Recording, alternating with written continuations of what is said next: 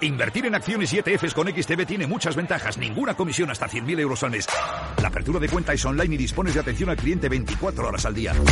Más de 550.000 clientes ya confían en nosotros. Un broker, muchas posibilidades. XTB.com. A partir de 100.000 euros al mes, comisión del 0,2%, mínimo 10 euros. Invertir implica riesgos. Si quieres conocer mejor las empresas con las que trabajas, empieza por Informa. Compruébalo con tres informes gratis, el nuestro para que nos conozcas más y los dos que tú elijas para tu negocio. Solicítalos ya en Informa.es. Informa, líder en información empresarial.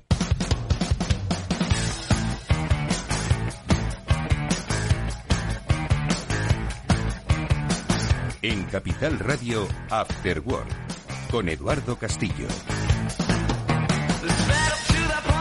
¿Qué tal amigos? Buenas tardes, bienvenidos. Vamos a empezar ya rápido y lo vamos a hacer saludando a nuestro primer invitado porque el tiempo vuela y el suyo también. Enseguida, como digo, hablamos con Fernando Ruiz Beato, socio de Ruiz Beato Abogados, para hablar de últimas novedades laborales a que nos enfrentamos dentro del seno de las empresas y luego actualizaremos con Fede Quevedo un poco del estado político que también tiene mucho que ver con las eh, cuestiones laborales. Y en la segunda parte, el transformador, hablaremos de los proyectos de transformación digital del grupo LAR Asset Management. Lo haremos con Sergio García.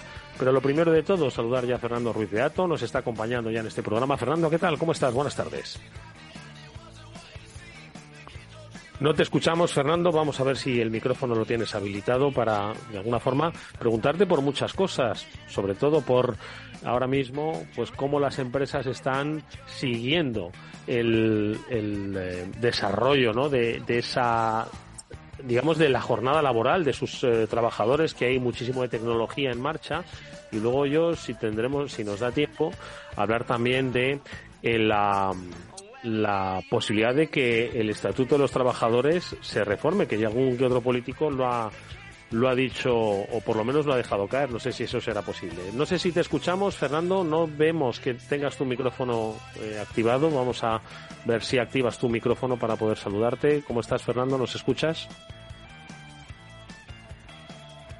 ¿No? Bueno, pues hoy parece que no nos va a acompañar la tecnología. Bueno, en cualquier caso, vamos a ver si ahora logramos que pueda eh, conectarse Fernando Ruiz de Ato. Nuestro objetivo con él era charlar de aspectos que tienen que ver un poco con la aplicación de las nuevas tecnologías, especialmente en el seguimiento de, o por lo menos en el control de eh, las horas de trabajo de los de los empleados. Y es que pues hay sentencias ahora logramos hablar con él nos comentará de cómo pues las empresas pues pueden utilizar determinadas herramientas tecnológicas como por ejemplo el seguimiento eh, cartográfico de sus empleados, el Google Maps que muchas veces utilizamos para guiarnos, bueno, pues muchas veces o, o, algunas veces las empresas lo utilizan para pues eh, controlar de una manera al parecer legítima que sus eh, empleados pues van a donde tienen que ir, si por ejemplo tienen que ir al médico durante la jornada laboral, etcétera, etcétera. Y luego también otro aspecto que será interesante eh, conectar con, con Fernando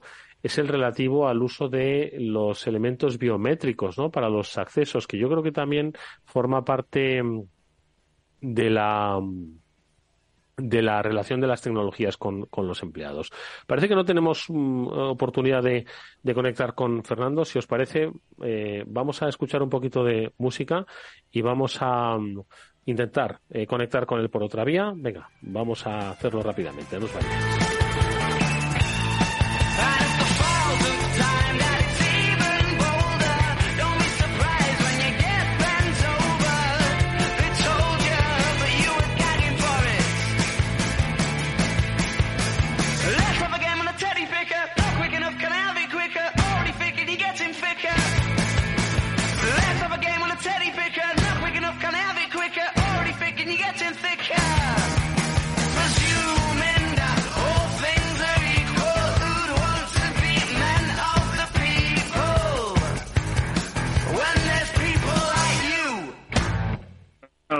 Efectivamente, de eso estábamos hablando, Fernando, de las tecnologías. ¿Cómo estás? Bienvenido a este programa. Hoy cada vez las tecnologías van a ser mucho más, van a estar mucho más presentes en lo que es la relación del trabajador con, con los empleadores, ¿no? Y yo creo que todavía hay mucho por escribir en materia laboral, pero ya se está escribiendo, ¿no, Fernando? Hombre, cada día van escribiendo y salen noticias nuevas y un poco pues la evolución del mercado y las circunstancias, los, los problemas con los cuales nos encontramos a diario van marcando las pautas que luego eh, pues originan modificaciones legislativas, ¿no? Os podría contar exactamente. Yo estaba anécdotas, si queréis brevemente, ¿no? Exactamente, un poco para que nos hagamos a la idea por dónde van las cosas, ¿no?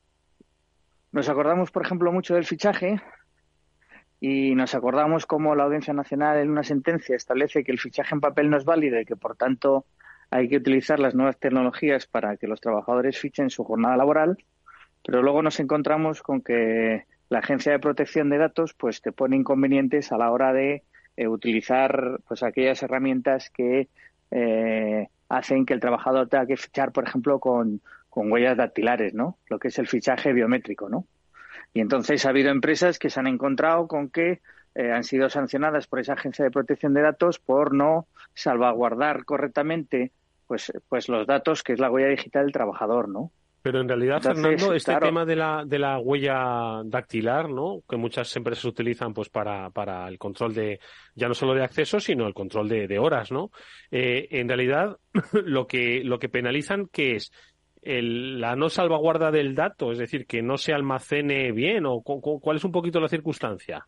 Bueno, ahí, hay un poco, han sacado, acaban de sacar una guía sobre, sobre cómo se debe usar este tipo de fichajes, pero lo que eh, viene a establecerse es una especie de laguna porque no se aclara exactamente cuál es el uso adecuado de los datos que se graban en esas en esos sistemas de fichaje, ¿no? Porque claro, el problema está en que tú estás eh, grabando tu huella dactilar y entonces, evidentemente, esa huella dactilar puede ser utilizada para otros fines, con lo cual la no protección adecuada de esa base de datos que en un momento determinado puede ser hackeada o puede acabar en, en terceros, pues eh, evidencian riesgos que la empresa también debe tener en cuenta para cubrirlos y para que no les genere ningún perjuicio a los trabajadores y se evite que ella se vea obligada a, pues a atender, como en este caso que fue muy notorio porque ha sido este justo este mes de noviembre donde una empresa tuvo que pagar una sanción por por, por, por no tener correctamente custodiado esos datos, ¿no? Mm. Y entiendo que cuando hablamos de cuestiones biométricas, eh, la, huella dactilar quizás es lo más inocente que hay, pero el hecho de que quizás eh, se utilicen pues el reconocimiento facial a futuro, yo creo que también facial o incluso el, iris, el ojo, también hay algunos fichajes Exacto, porque tú ten en cuenta una cosa, claro, esto de las nuevas tecnologías y las normas está muy bien, pero luego hay que llevarlas a cabo. Entonces, si nos vamos a un sistema de fichaje manual o a un sistema de fichaje dando un botón, ¿qué puede ocurrir? Pues que muchas veces que también los trabajadores tienen su picaresca y entonces te pueden estar fichando en sitios distintos a su lugar de centro de trabajo. ¿Cómo se intenta eh, controlar o supervisar que ese fichaje se produce dentro de las instalaciones de la empresa? Pues claro, por sistemas más sofisticados de mayor control. Entonces, claro, ahí es donde surge esa problemática, ¿no? Donde día a día te vas encontrando pues esas situaciones, ¿no? Mm. Oye, ¿qué otros Acuérdate que ya comentamos, por ejemplo, que, que aquellos sistemas de geolocalización en los móviles de los trabajadores eran posibles o viables siempre y cuando las empresas ponen a disposición de los trabajadores los móviles. Si estuviéramos hablando de móviles privados, privados pues del propio trabajador, no puedes establecer esos sistemas de geolocalización. Y eso porque, por ejemplo, lo que yo decía al principio de utilizar Google Maps para un poco seguir a tu trabajador en un... Quiero decir, es que, claro, dicho así, te está siguiendo la empresa tus pasos, ¿no? Pero bueno, en, una especie de control de, o evitar el absentismo, ¿no? Cuando uno dice que tiene que ir al médico, que vaya al médico, o porque eso también hay sentencia sobre eso, ¿no? Mira, hay, hay, un problema que es el siguiente. Vamos a ver. En España el absentismo es muy alto. Es decir, cada día hay millones de personas que nos acuden a su puesto de trabajo. Y hay un fraude muy importante. De hecho, el propio gobierno, no el de ahora, sino ya en tiempo de Zapatero, yo me acuerdo que el señor Caldera salió un día en televisión y a todos los españoles nos dijo que el fraude de asentismo en la seguridad social nos costaba más de 3.000 millones de euros. Entonces, evidentemente, echa la ley, echa la trampa. Es decir, hay mucha gente eh, que abusa también del asentismo o eh, eh, de acudir a los médicos el tiempo indispensable y demás. ¿Qué hacen las empresas? Pues, hombre, las empresas intentan controlar y supervisar que efectivamente ese tiempo indispensable que el trabajador utiliza efectivamente es para acudir al médico. Ahora tienes unas aplicaciones que, vuelvo a repetir, se instalan en móviles o herramientas proporcionadas por la empresa, donde a través de esa geolocalización te están supervisando si efectivamente cuando tú has ido a la empresa y has solicitado, por ejemplo, un permiso para ir a visitar un médico, efectivamente has acudido a ese médico y cuánto es el tiempo que has destinado para acudir al médico. ¿Por qué? Porque, por ejemplo, el ir a visitar un médico por la mañana o por la tarde puede implicar dos o tres horas de ausencia, pero no tiene por qué implicar todo el día de ausencia. Mm. Entonces, ¿qué hacen las empresas? Pues intentar controlar que efectivamente se hace un uso adecuado pues, pues, pues de ese permiso retribuido que en este caso tiene el trabajador. Hmm. No, la verdad es que, fíjate que cuando hemos hablado de nuevas tecnologías aplicadas a lo que es los entornos laborales, pues hay cosas que son muy buenas y hay cosas, no es que sean malas, pero que no están escritas laboralmente. Entonces, yo no sé si tienen encaje. Yo decía al principio, ¿no? Si ese estatuto de los trabajadores va a tener que repensarse, pues para una economía digital, eh, Fernando. Hombre, evidentemente hay cosas que se tendrán que modificar a día futuro y esa economía digital evidentemente va a producir cambios. Eso está clarísimo. Lo que pasa es que yo soy partidario de hacer cambios que sean positivos y que sirvan para algo y además que sean cambios uh, que vengan para quedarse, no que sean parches o que sean cambios que luego queden pendientes de desarrollos reglamentarios que luego no se desarrollan reglamentariamente y nos quedamos ahí en una situación un poco un poco complicada. Pero evidentemente están cambiando diariamente mucho las cosas y es cierto que las leyes tienen que acompasar. Por ejemplo, ahora eh, está muy de moda el tema del canal de denuncias. Eh, por todo el tema del acoso en las empresas, no solo empresario trabajador, sino trabajador compañero de trabajo, ¿no? Pues Entonces ahora las empresas mayores de 50 trabajadores tienen que tener el canal de denuncias. Un buzón de denuncias. Bueno, pues no deja de ser una herramienta que se pone a disposición de los trabajadores. ¿Qué es lo que pasa? Pues como todo, si se hace un uso adecuado, pues perfecto, porque es una, es una herramienta útil y evidentemente evita pues situaciones evidentemente muy desagradables. ¿Qué es lo que pasa? O la experiencia que, por ejemplo, nosotros estamos teniendo ahora en el despacho, que cualquier conducta o acto se interpreta como acoso. Entonces, todas estas empresas que han instalado el canal de denuncias, se están viendo en muchos casos, no en todos, obviamente, con que hay trabajadores que enseguida, por cualquier circunstancia, entienden que se está produciendo un acoso. Entonces, claro, eso te obliga a activar el protocolo de acoso, mm. a hacer la instrucción correspondiente, a nombrar un instructor, a reunirte con la gente, escuchar al denunciante, el denunciado, al resto de trabajadores, emitir un informe y luego, en su caso, la empresa ver qué medidas adopta si es que existe o un acoso o a lo mejor alguna conducta inapropiada que no siendo acoso es objeto de eh, aplicar el régimen disciplinario. Mm. Pero el problema es que, claro, hasta que todo eso se articula, se usa, se entiende por las, eh, personas, porque, claro, se les tiene que formar, se les tiene que explicar, se tiene que explicar correctamente a la gente qué es acoso y qué no es acoso. Pues claro, todo eso al final te genera una problemática y evidentemente las leyes tienen que estar preparadas para, para, para prevenir todas esas situaciones. No solo, no solo es una cuestión de echar un eslogan, porque luego hay muchas veces que al final, y fíjate que ahora los pobres jueces en el momento en el que estamos son los que más están recibiendo, pero muchas veces son ellos los que están interpretando las leyes y están determinando esa jurisprudencia que luego son las que se convierten en ley, ¿no? Mm. Pues oye, Fernando, yo creo que son muchos los aspectos ¿no? que se deben analizar desde una óptica digital en la relación de los trabajadores eh, con sus eh, empleadores o de los empleadores con sus trabajadores y que yo creo que requiere, fíjate, esto de la modificación del Estatuto de los Trabajadores requiere no solo muchísimo pozo, también mucho peso y en nuestro caso un programa especial que te invito a que vayas pensando para que veamos cómo y qué debería cambiar, modificar, incluir ese estatuto de los trabajadores. Eh, en unos minutos no se puede hacer, pero en un programa especial seguro que sí. Gracias a mm, Fernando Ruiz Beato, socio de Ruiz Beato Abogados, que nos ha acompañado estos minutos, poniéndonos como siempre en la pista de por dónde van las cosas en materia laboral y sobre todo en un mundo tecnológico. Fernando, como siempre, ha sido un placer escucharte. Muchas gracias. Muchas gracias. Un fuerte abrazo. Otro.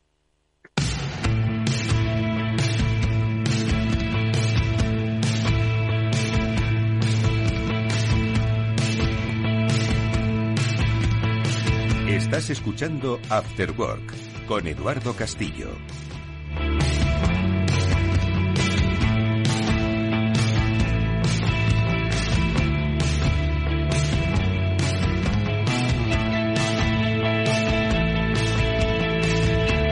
Y nosotros vamos a hablar, si os parece, estos eh, minutos de la primera parte del programa con Fede Quevedo, que mm, siempre nos gusta actualizar un poco materia eh, eh, política. Eh, Fede, ¿nos escuchas? ¿Cómo estás? sí, hombre, claro que os escucho estupendamente. Buenas tardes, Edu. Edu, ¿me oyes?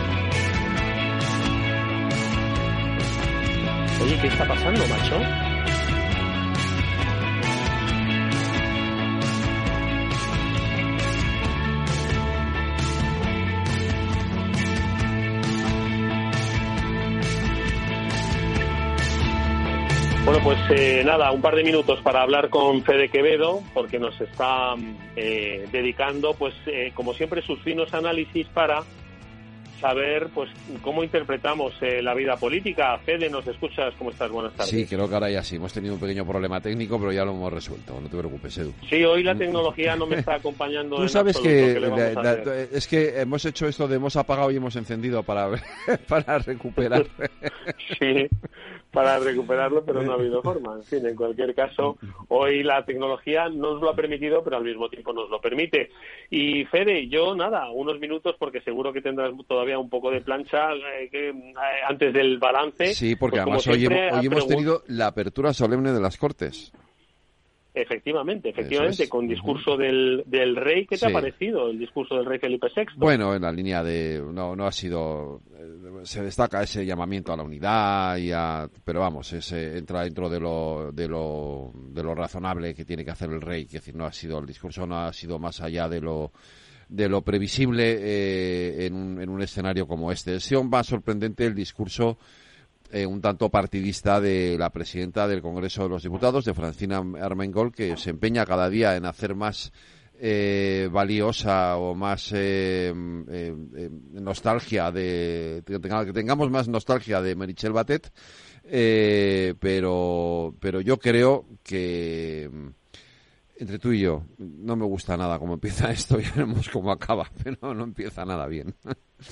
Madre mía, pues quizás por eso es por lo que se ha eh, realizado esa, esa- ese cambio estratégico ¿no? en, en lo que son las portavocías del Partido Popular, pues para hacer frente a por lo menos estos primeros compases de la legislatura, que ya aventuran no solo por lo que va a suceder en el, en el Parlamento español, sino también con lo de los apoyos. Hoy hemos leído que Ujú. desde, desde Junts se, se, se amenaza con un potencial eh, apoyo al PP en una moción, en una hipotética moción Eso de se censura si no dicho, se cumplen sí. los acuerdos. se lo ha dicho Puigdemont a Eh. Weber a Manfred bueno bueno a ver quiero decir si alguien pensaba si alguien pensaba que Junts per Catalunya o que Carles Puigdemont no iba a hacer valer un día tras otro eh, que ellos son los que mandan ahora mismo eh, en, eh, prácticamente en el país y que aquí se hace lo que ellos digan o si no eh, ya veremos cómo acaba esto pues eh, este, es que no tenían ni idea de con quién está jugándose las cartas y las habichuelas entonces esto es Junts y esto es Puigdemont. Entonces vamos a estar con este tipo de tonterías, entre comillas, pues lo que dure la legislatura, es inevitable. Dicho eso, el- mira, el sábado se reúnen otra vez, ya tienen la primera mesa que fuera en Ginebra. Es decir, ese es verdaderamente eh, el, nudo gordiano de todo esto. Es decir, qué se habla en esa mesa, qué se negocia en esa mesa, con quién eh, va a haber mediador, no va a haber mediador, quién va a ser. Esto es lo que, lo que hay una absoluta falta de transparencia y lo más criticable eh, en estos momentos al gobierno, ¿no? Que, que- que permita que, mm, que los destinos del país se decidan en una mesa en Ginebra con un mediador que no sabemos quién es. Esto es para mí lo grave, ¿no? Lo verdaderamente grave. Lo de hoy es eh, pura anécdota, todo lo demás, ¿no? Mm.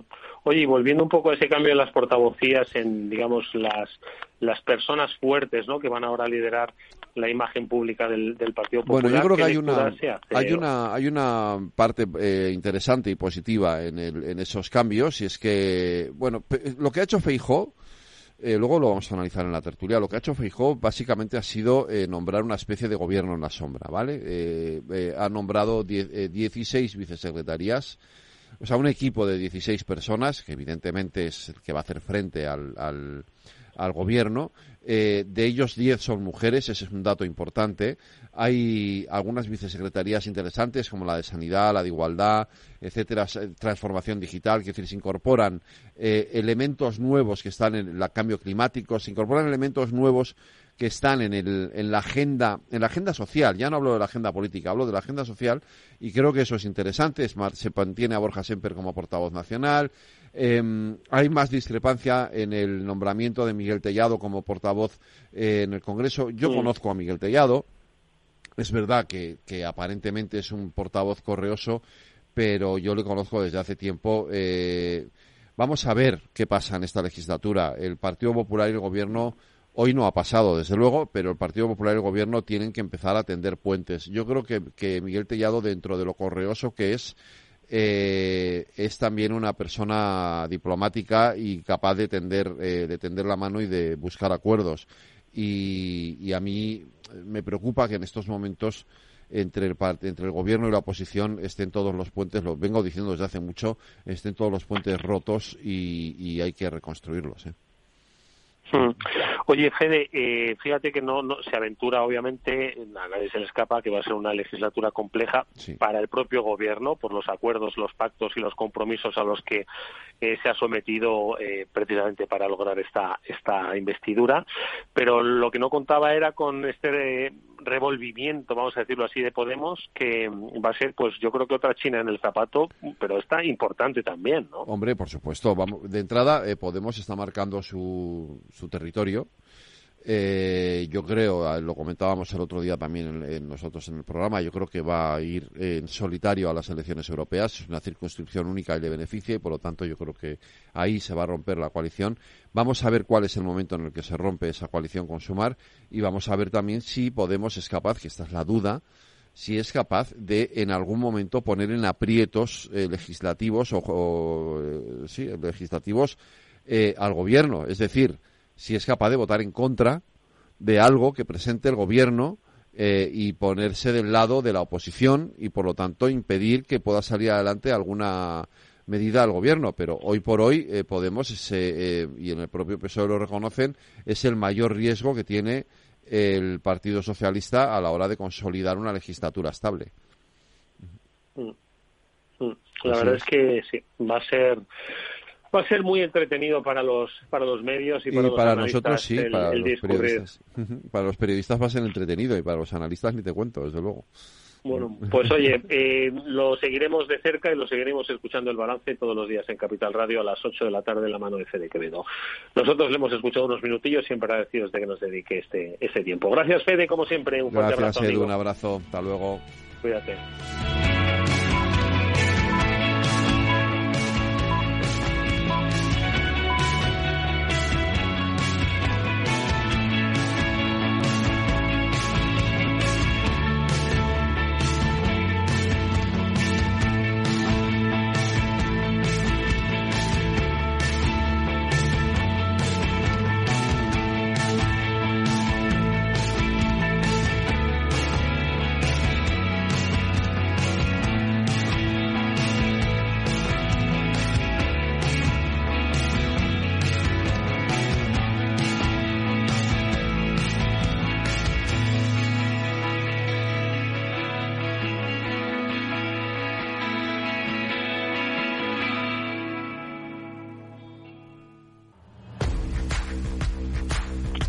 Vamos con un consejo. Si inviertes en bolsa, esto te interesa. XTB, tu broker con más de 15 años en España, tiene la mejor tarifa del mercado para comprar y vender acciones y ETFs. No pagues comisiones hasta 100.000 euros al mes. Si inviertes en bolsa o quieres empezar más sencillo e imposible, entras en xtb.es, abres una cuenta online y en menos de 5 minutos compra y vende acciones sin comisiones. Además, con atención al cliente las 24 horas al día. ¿A qué estás esperando? Miles de clientes ya confían en XTB. Es un broker, muchas posibilidades. A partir de 100.000 euros al mes, la comisión es del 0,2%, mínimo 10 euros. Invertir implica riesgos. A continuación, El Transformador, de la mano de Salesforce.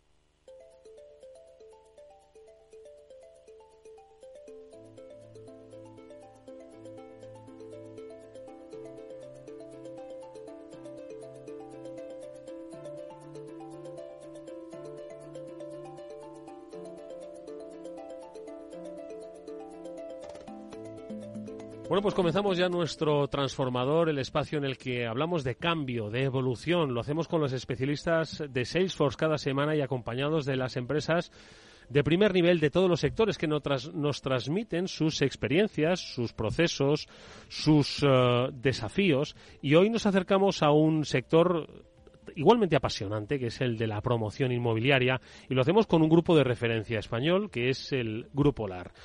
50 años de experiencia y múltiples sectores. Hoy nos vamos a focalizar en uno de ellos, en el sector del inmobiliario comercial, concretamente el de los centros comerciales y lo vamos a hacer con la ayuda de Sergio García, que es director del área de retail de Iberia del Grupo LAR Asset Management. Sergio, buenas tardes, bienvenido. Hola, buenas tardes, ¿qué tal? Nos van a acompañar en esta conversación, repiten ya en este transformador, eh, los especialistas de Salesforce, que son Javier Olea, que es director comercial. Javier, buenas tardes. Buenas tardes. Y Lucía Paradinas, que es ejecutiva de cuentas de Salesforce. Lucía, buenas tardes igualmente. Buenas tardes. Repitiendo programa. Oye, ¿qué me decís antes de que le preguntemos ya en detalle a Sergio sobre este sector, el, eh, posibilidades de transformación, justo además el área de centros comerciales. Mm, yo creo que vamos a conocer hoy muchas cosas que nos van a descubrir una nueva forma, yo lo decía al principio, de entender el concepto de business to business to consumer, ¿verdad? Exacto. Bueno, pues yo por hacer una pequeña introducción, eh, sí que en un sector tradicional como, como es el del real estate en este sentido, ¿no? De la gestión de activos, eh, que, ha llegado un poquito tarde a la digitalización, es donde precisamente vemos unas oportunidades de, de transformar la relación del cliente pues con, con, en, mucha, en gran medida, ¿no?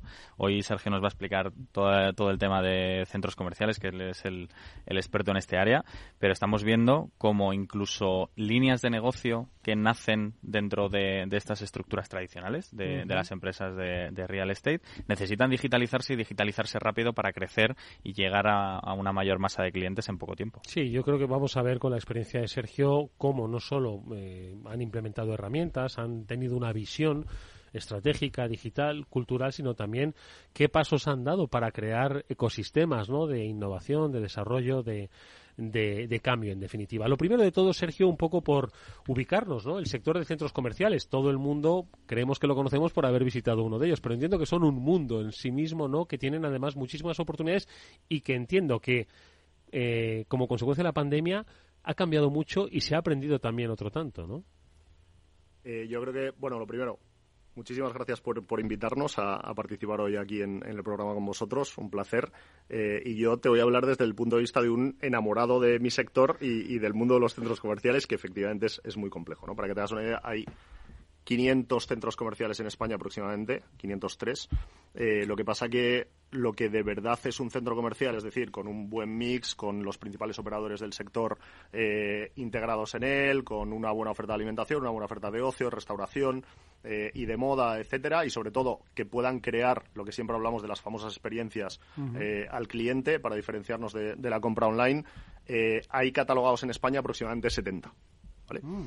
Para que te hagas una idea, nosotros eh, en España ahora mismo somos el, operador número uno en centros comerciales. Eh, LAR España es un vehículo cotizado eh, en bolsa. Tenemos Grupo LAR, somos el, gestor en exclusiva, el asset manager, el investment manager y, la empresa que tiene un porcentaje importante de, LAR España y a la vez somos los que, los que gestionamos los 14 centros comerciales que tenemos ahora en España.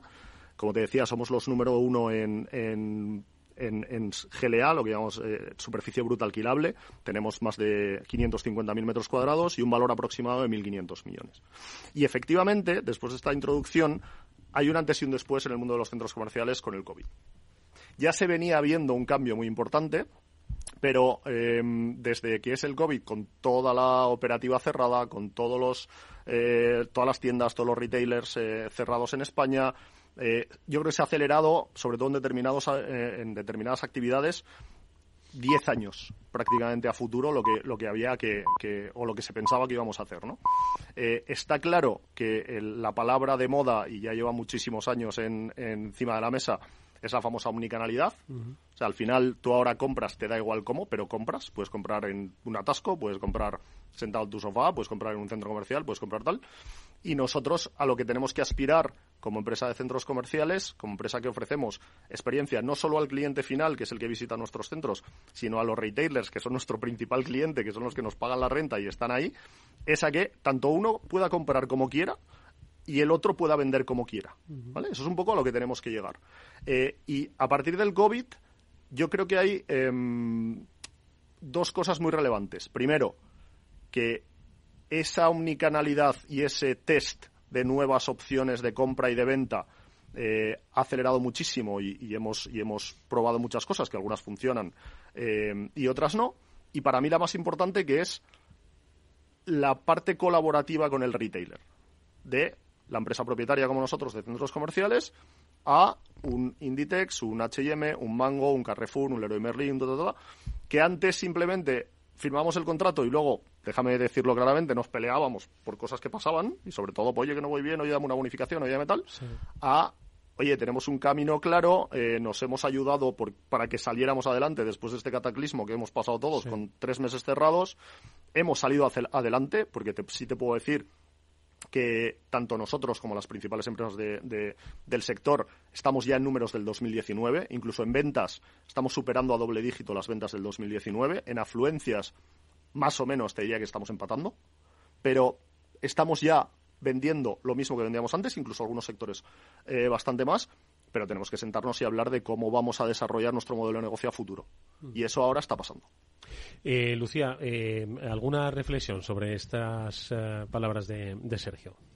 Bueno, me parece a mí como, bueno, yo he visitado varios centros comerciales y quería simplemente añadir. Fijaos, perdonad, que de 500 los ha dejado en 70, ojo, ¿eh? Sí, sí, sí. me parece que son los players de primer nivel. Me parece un dato, dato muy curioso y simplemente por añadir que al final uno de los ejercicios también que, eh, que hacemos a Salesforce con también Grupo LAR es ponernos también eh, la piel del cliente, ¿no? Y hacer también un ejercicio de, oye, yo como, como usuario del centro comercial voy a visitar un centro, nosotros, tanto Javier como yo, no somos de Salesforce, no somos los expertos en centros comerciales y, bueno, y hemos hecho también un ejercicio junto con el Grupo LAR en ver qué es lo que siente un poco el, la persona que va a visitar el centro antes de ir, durante y, después, ¿no? Y también cómo la tecnología puede acompañar al, al grupo LAR durante, durante todo ese camino, ¿no? Entonces, bueno, este ejercicio fue muy interesante, lo hicimos el año pasado y quería, me parecía interesante comentarlo. Oye, ¿qué es eh, lo que estáis haciendo, Sergio? Claro, eh, llegáis a, una conclusión y es, oye, tenemos que caminar de una manera diferente con nuestro principal cliente, que es el, la tienda o la, o la firma que se instala físicamente dentro del centro comercial y luego con el cliente a su vez, ¿no? Que es el que va a darle satisfacción y al final se triangula un poco ese business to business to consumer, ¿no? Entonces, eh, ¿qué habéis hecho a partir de esta reflexión, de este nuevo camino? ¿Cómo desde Grupo LAR estáis implementando cambios? A ver. nosotros tenemos claro que hay cuatro pilares en esto, ¿no? Nosotros nos hemos gastado muchísimo dinero. Eh, Ana Redondo, que la tengo aquí a mi izquierda, la directora de marketing, eh, estudios de mercado de cliente, sabemos perfectamente cómo se comportan los clientes que van a los centros, sabemos lo que quieren, eh, pero nunca habíamos hecho la parte de estudiar verdaderamente qué quieren, lo que te decía antes, qué quieren nuestros operadores a partir de que firmamos el contrato y están en el centro. Y ahora nos empezamos a gastar bastante dinero en eso. ¿no? Entonces, nosotros sabemos que nuestra estrategia de omnicanalidad y de innovación tiene que estar centrada en lo que quiera nuestro cliente, pero nuestro cliente final que es el, que visita el centro y compra, como nuestro cliente eh, que te decía que nos paga la renta y que, vende ahí, que tiene que ser colaborativa, como te decía antes, con nuestro retailer, porque si nosotros estamos haciendo una cosa y ellos van en otro, en otro sentido, nos estamos gastando el dinero a lo tonto porque no vale, que tiene que ser basada en la tecnología, como decía Lucía, porque es lo que está en el mercado, es accesible, es cara, porque es cara, pero puedes acceder a ella y te va a dar un grado de información que antes no podíamos acceder a él y que tiene que estar dirigida por el dato. ¿Vale? Entonces, esos son los cuatro pilares en los que nos estamos basando. ¿Qué pasa? Que para eso, pues nosotros, oye, está aquí Salesforce y a mí no me caen los anillos en decirlo, sabíamos que teníamos que tener una herramienta muy potente que nos permitiera todo lo que vamos a generar y todas las herramientas que vamos a poner a disposición de nuestros clientes, que ahora te cuento, para comprar y vender, tiene que estar integrada y tiene que permitir que tire de un sistema tecnológico potente, ¿no? Y de ahí, por eso hemos, estamos, hemos y estamos implementados Salesforce. ¿Por qué? Porque lo primero que tenemos que hacer es conocer mejor a nuestro cliente y eso nos lo da ese CRM que estamos implementando porque nos da mucha trazabilidad, nos permite saber cómo se está comportando el centro, nos permite integrar con nuestra app y con nuestro club de fidelización para saber cómo se comporta el cliente que viene, nos permite hacer un marketing, una comunicación, una promoción exclusiva en función de su perfil. Todo eso nos lo permite la, tecnología, ¿no? Después, una vez que conozcamos mejor lo que necesita el, retailer y cómo quiere vender dentro de nuestro centro, porque nosotros, para que te una idea, un Inditex sabe perfectamente cómo se comporta el cliente dentro de su tienda, pero no sabe cómo se comporta el cliente en nuestro centro comercial. Y nosotros sí lo sabemos, porque es nuestra obligación y lo tenemos que saber. Entonces, nosotros hacia lo que tenemos que ir es, y esto cambia completamente el modelo de negocio que podamos tener en cuanto al uso del dato, nosotros tenemos que llegar a poder sentarnos con, con Inditex y decirle, oye, mira, nosotros tenemos 80 millones de clientes de visitas, 80 millones de visitas al año, 82 para ser exactos, en nuestro 14, nuestros 14 centros. Pues eso es, como el número de turistas que vienen a... No, te lo voy a, te lo voy a, te lo voy a filtrar un poco. Esos 82 no son clientes diferentes, obviamente. Para que te das una idea, según el, la frecuencia de visita que tenemos en los centros, visitas al mes, recurrencia, etcétera, nosotros calculamos que tenemos 4 millones de clientes únicos. Eso es casi el 10% de la población en España. Nuestros centros están repartidos por toda España. Y como tú decías antes, nosotros somos un ecosistema de generación de datos, porque luego tenemos dos millones de visitas a la web, tenemos 150.000 socios en la, en la aplicación. Si nosotros somos capaces, ahora mismo tenemos 150.000 socios en la aplicación y nuestro recorrido llega a esos 4 millones de clientes. Si nosotros somos capaces de sentarnos con un Inditex, un H&M, un Carrefour, un Leroy Merlin, un Decathlon y decirles, oye chicos, que yo tengo datos de un millón de clientes que vienen a mis centros y tengo 10 tiendas contigo. ¿Cuánto vale esto? Eso es lo que no hemos sabido hacer hasta ahora y no te voy a engañar, tampoco lo estamos sabiendo hacer ahora, nos queda un largo camino para llegar a eso. Pero yo creo que una línea de, de, negocio nueva que tienen que tener los centros comerciales, porque es un ecosistema de generación de datos, es la venta de esos datos a nuestros clientes finales. ¿Y nosotros qué estamos haciendo ahora? Mira, para que te hagas una idea, y esto es un arduo camino y muy, y muy duro, ¿eh? Y Ana, Ana e Inés, eh, que, son las, las, eh, que llevan, las que llevan marketing en la compañía, lo saben. Nosotros ahora mismo somos una empresa que permite al cliente comprar a través de WhatsApp. Tú estás en tu casa, hablas con el WhatsApp de nuestro centro comercial Lago, por ejemplo, nuestro centro comercial Gran Vía de Vigo en Vigo, Lago en Sevilla, y dices, oye, esta tienda, no todas las tiendas, pero sí entre un 15 y un 20%, más o menos ahora. Oye, ¿tienes este producto? ¿Me lo enseñas? ¿Te puedo hacer una videollamada? ¿Te lo puedo comprar a través de WhatsApp? ¿Me lo mandas a casa? Eso es lo que estamos trabajando. Además, tenemos una especie de marketplace que se llama Click and Shop, a través del cual las tiendas suben promociones específicas a sus clientes y el cliente puede comprar ese producto directamente en nuestra aplicación, en la tienda o redirigido al marketplace de la marca. O sea, estamos trabajando en un montón de opciones que permiten una compra sin ningún tipo de barrera, lo que nosotros llamamos el famoso digital, y que ofrece unas ventajas maravillosas tanto para el cliente del centro como para el retailer. Pero el ser capaces de obtener más y mejores datos es la base de toda esta estrategia.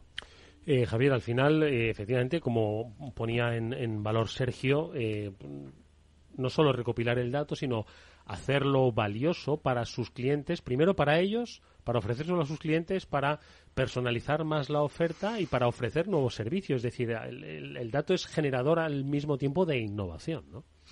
100%. Eh, de hecho, la línea en la que Salesforce está ahora mismo eh, desarrollando, desarrollando la innovación es en, en cómo aportamos inteligencia de todos los datos que, que, nos vienen de diferentes fuentes, pero claro, nuestro ecosistema de soluciones ya en sí mismo genera una cantidad de datos que permite eh, tomar decisiones de negocio diferentes, permite eh, aportar inteligencia de negocio. Entonces, eh, ahora mismo lo que estamos intentando desde Salesforce, lo que, lo que se está lanzando al mercado es cómo proveemos a los clientes esa ingesta de datos en tiempo real de diferentes fuentes de información para que para que para evitar esos trabajos en silos de, diferentes aplicativos. Y clarísimamente lo que lo que está diciendo Sergio yo creo que es vamos estaba escuchando atentísimo porque me parecía que estáis eh, profundizando muchísimo en esa estrategia de cómo de, de cómo eh, optimizar toda la gestión del dato que tenéis para hacer un paquete de, de un paquete de negocio no es muy muy buena la explicación y en, y en eso estamos tratando de innovar también nosotros hacia ese camino. Sí, sí. Eh, Sergio, y en, y en este en este camino eh, la implementación de esta tecnología, ¿cómo la habéis acompañado culturalmente dentro de la compañía? Es decir, de alguna forma, pues eh, es un cambio de, mentalidad, de aproximación al cliente basado ¿no? en esas eh, habilidades digitales y aprovechamiento y oportunidades digitales que entiendo que también habéis tenido que poner sobre la mesa y habéis dicho, oye, ¿cómo vamos a implementar culturalmente esta transformación? A ver, nosotros tenemos la suerte de que nuestra empresa, primero, es pequeña, relativamente pequeña, aunque tenemos negocio multinacional de residencial, en, sobre todo en América Latina, en Europa del Este y tal, pero en lo que es retail, nosotros somos, contando los centros comerciales, nuestra empresa de Property Management, pues a lo mejor somos 150 trabajando sobre esos, sobre esos centros. Pero desde el, la persona que está al pie del cañón en el centro comercial, la gestión pura en el centro comercial, hasta nuestro CEO, que es Miguel Pérez, eh, hasta nuestro presidente, que es Miguel Pereda, o, nuestro CEO, que es José Manuel Llobet, la tecnología se respira, porque les gusta, porque quieren estar, quieren saber qué pasa, quieren saber cómo podemos estar ahí, quieren probar. Entonces, para que te hagas una idea, Grupo Lara Forma ha, creado un fondo de inversión que se llama LARTEC en empresas em, que tangencialmente, más lejos o más cerca, se puedan dedicar al retail o puedan trabajar con nosotros en algún momento de la vida de esa compañía. Invertimos tickets pequeños, no muy, no muy grandes, pero trabajamos con desde dark kitchens hasta espacios flexibles en centros comerciales, pasando por herramientas de pago. Mm. Y me paro en herramientas de pago. Eh, ¿Qué pasa cuando tú haces una transacción con una tarjeta? Pues que los datos de esa transacción van al banco. ¿Qué pasa cuando haces una transacción a través de nuestra aplicación o de nuestro club de fidelización? Que los datos van al banco. Nosotros el, año pasado, en el 2022, tuvimos más de mil millones de ventas en nuestros centros, en los 14. Mil cien millones. Si todas esas transacciones de venta somos capaces de obtener los datos, obviamente se enriquece muchísimo nuestro, nuestro patrimonio, por así decirlo, ¿no? Entonces, eh, estamos invirtiendo en empresas que en algún momento podamos beneficiarnos de su trabajo o podamos colaborar o podamos eh, en cuanto a la cultura empresarial, primero, trabaja gente muy joven en la compañía que ya es muy nativa de esto. Los que ya no somos tan jóvenes, pues obviamente hemos tenido que aprender. Pero al final tenemos socios muy potentes en innovación, tenemos socios muy potentes en consultoría. O sea, aunque no tengamos in-house gente muy experta en determinados temas, y ya no solo hablo de innovación, sí que estamos rodeados de los principales operadores del sector en España. O sea que no, no nos ha costado. Bueno, yo creo que, que la creación de un, de un fondo, ¿no? LARTEC, eh, que es eh, una mezcla entre Open Innovation e intraemprendimiento para encontrar todas las opciones, mm, dice mucho, ¿no? Determina mucho el espíritu con el que queréis eh, afrontar el futuro. Y le pregunto un poco a Lucía, ¿no? Porque esto yo creo que es el, comienzo de un camino, decía, decía de Sergio, que oye, que hay muchas cosas que están por desarrollar, pero bueno, la base de la calidad del dato que se puede encontrar en las cifras que nos estabas comentando, 4 millones de visitantes únicos, 1.100 millones de ventas. Eh, 82 millones de visitantes de recurrencia, o sea, me parece una pasada.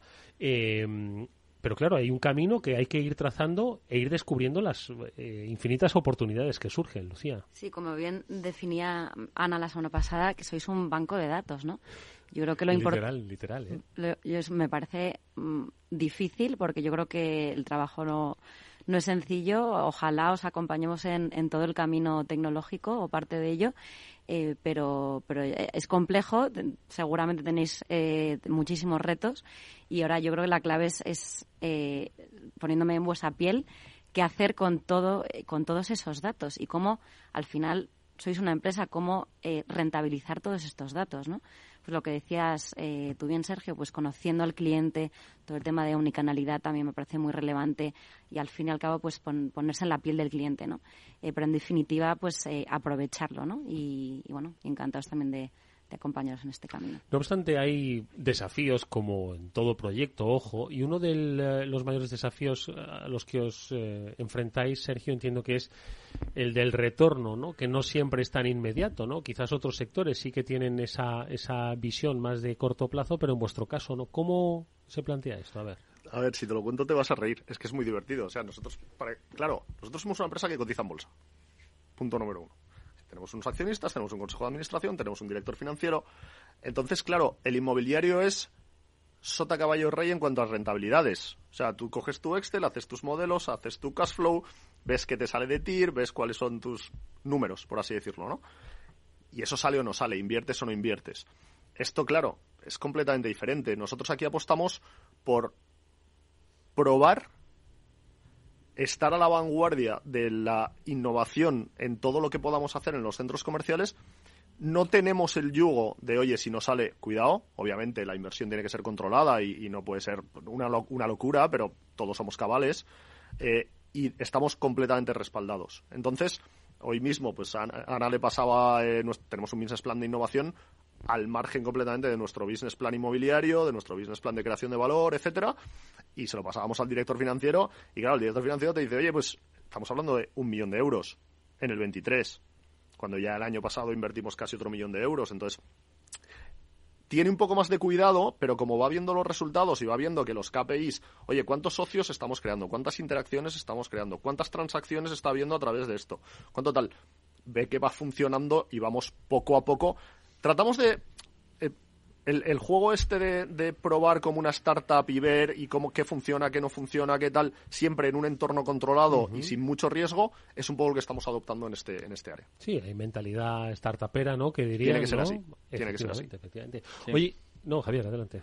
No, no, eh, fíjate, nosotros en, en tecnología eh, claro, a veces nos cuesta, nos cuesta eh, convencer de los retornos a los clientes, porque nosotros cuando le explicamos a un cliente lo que hacemos sobre un PowerPoint, a veces puede parecer ciencia ficción, ¿no?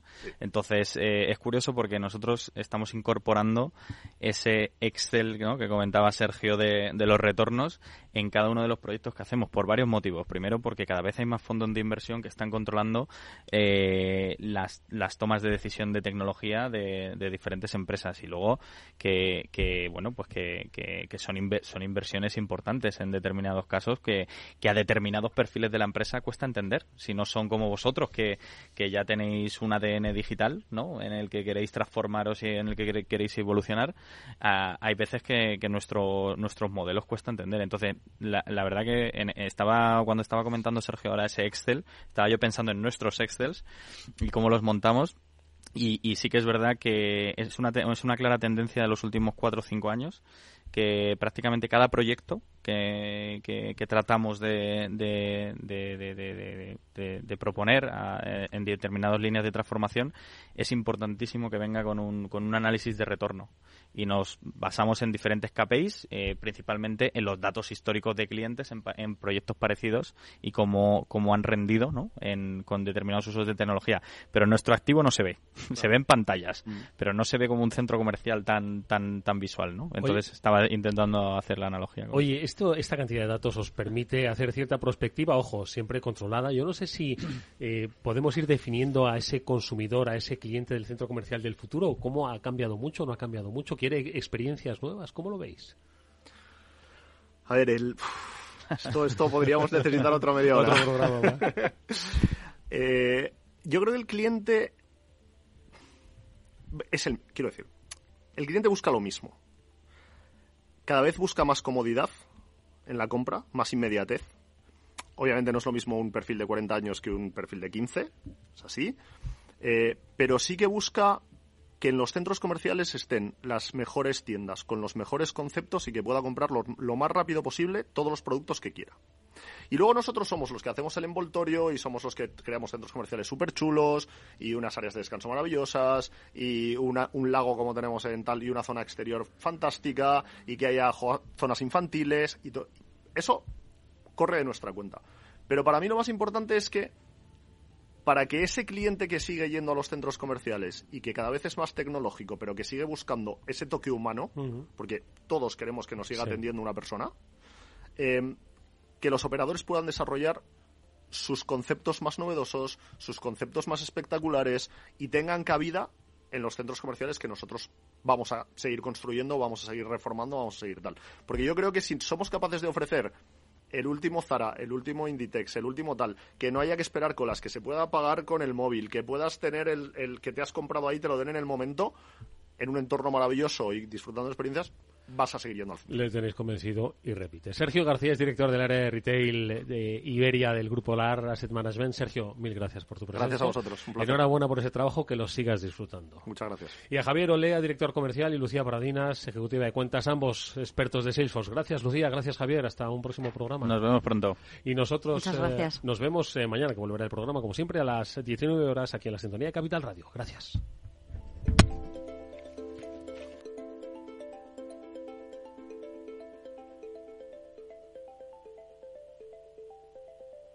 Salesforce les ha ofrecido el transformador. En Capital Radio te mantenemos económicamente informado desde que amanece. Son las 7 de la mañana, hora central europea, las 6 de la mañana en Canarias. Aquí comienza Capital, la bolsa y la vida. Haciendo algún break en el camino. Enseguida, hora trading la hora más golfa de los mercados. Para continuar informándote después de comer. Son las 4 de la tarde, las 3 en Canarias. Esto es Mercado Abierto, en Capital Radio. Y que cierres el día conociendo todos los detalles. Señoras y señores, buenas noches, bienvenidos. Escuchan la sintonía de Capital Radio. Les invito a que nos acompañen aquí en el balance. Capital Radio. Información económica de calidad.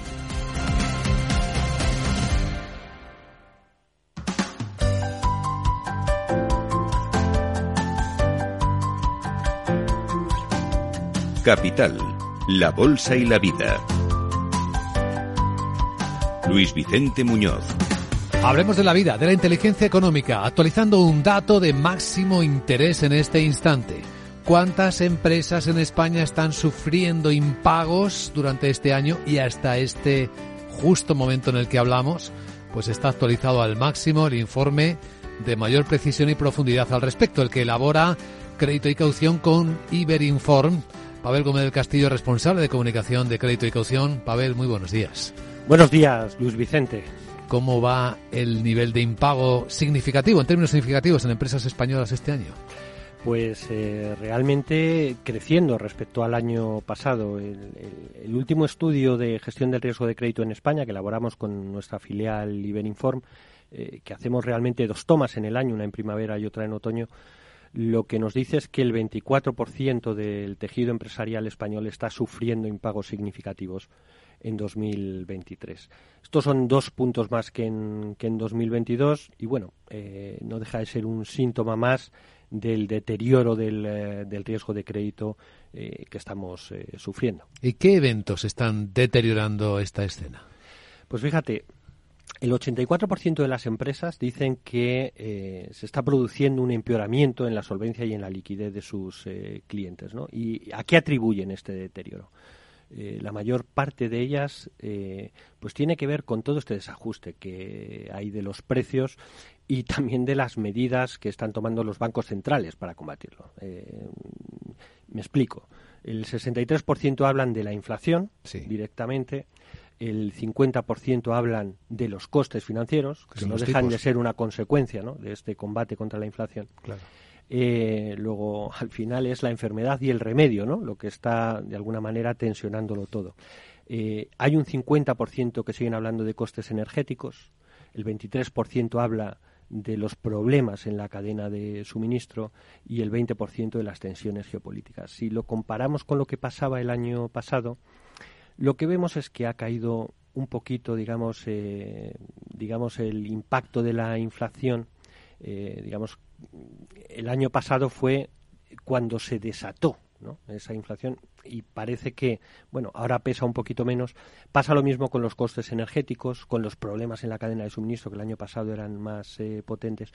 Pero este año lo que ha crecido mucho es el impacto de los costes financieros, que viene a ser el remedio a esas enfermedades. Y lo que sí es verdad que ha desaparecido, que el año pasado seguía presente, son todos esos efectos de la crisis sanitaria. ¿no? La crisis sanitaria ha desaparecido del, del mapa. Bueno, esa es la parte buena. Pero si miramos no solo el presente, sino el futuro, los costes financieros son importantes para ver qué es lo que viene.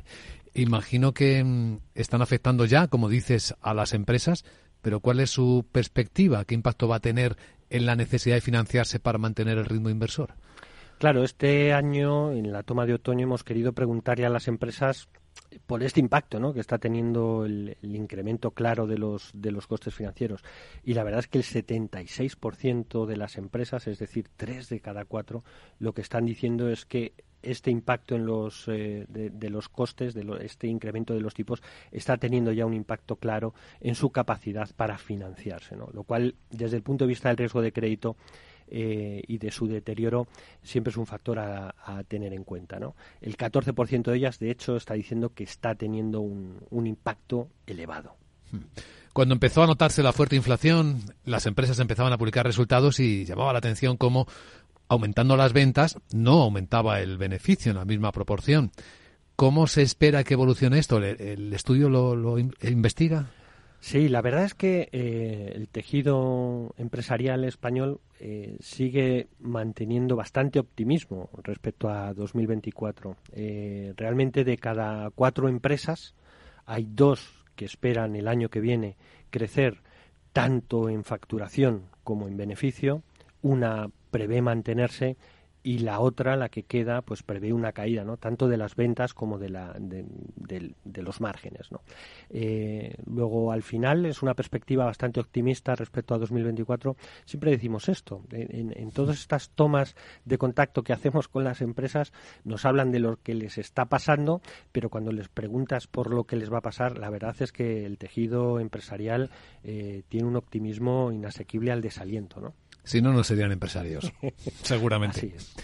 Si alguien desea más información, ampliarla, tiene el informe disponible en crédito Pavel Gómez del Castillo, gracias por acompañarnos. A vosotros y salud para todos.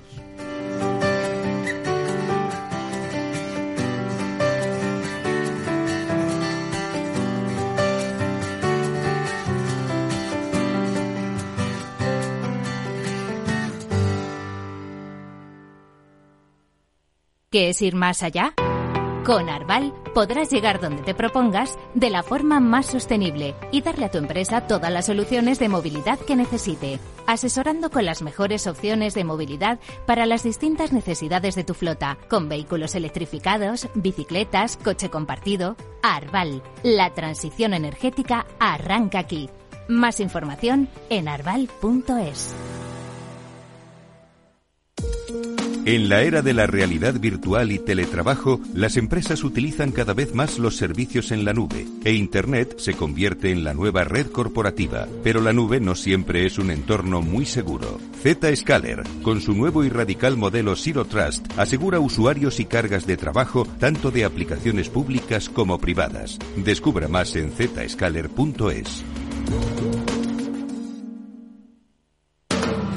Capital Radio, 10 años acompañándote.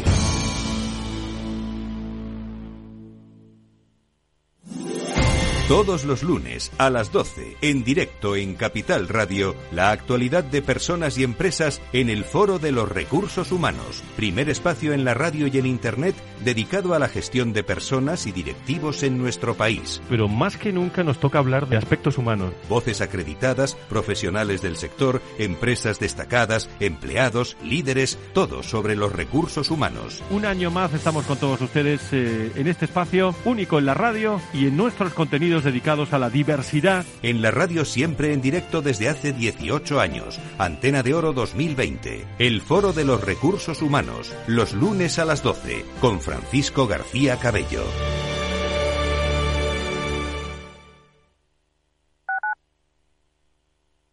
Capital Radio. Madrid. 103.2. Escucha cada jueves, a partir de las 11 de la noche, en Líderes Globales, las entrevistas que Raúl Castro nos trae desde Florida.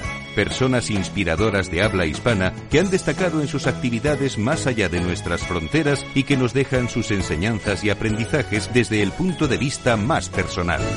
Líderes Globales, con Raúl Castro, en Capital Radio. Si te gusta el pádel, en Capital Radio tenemos tu espacio. Todos los martes a las 22 horas saltamos a la pista para contarte la actualidad del World Padel Tour, los torneos amateur, las novedades de las marcas y toda la actualidad relacionada con el segundo deporte más practicado de España. Esto es Padel, los martes a las 10 de la noche en Capital Radio.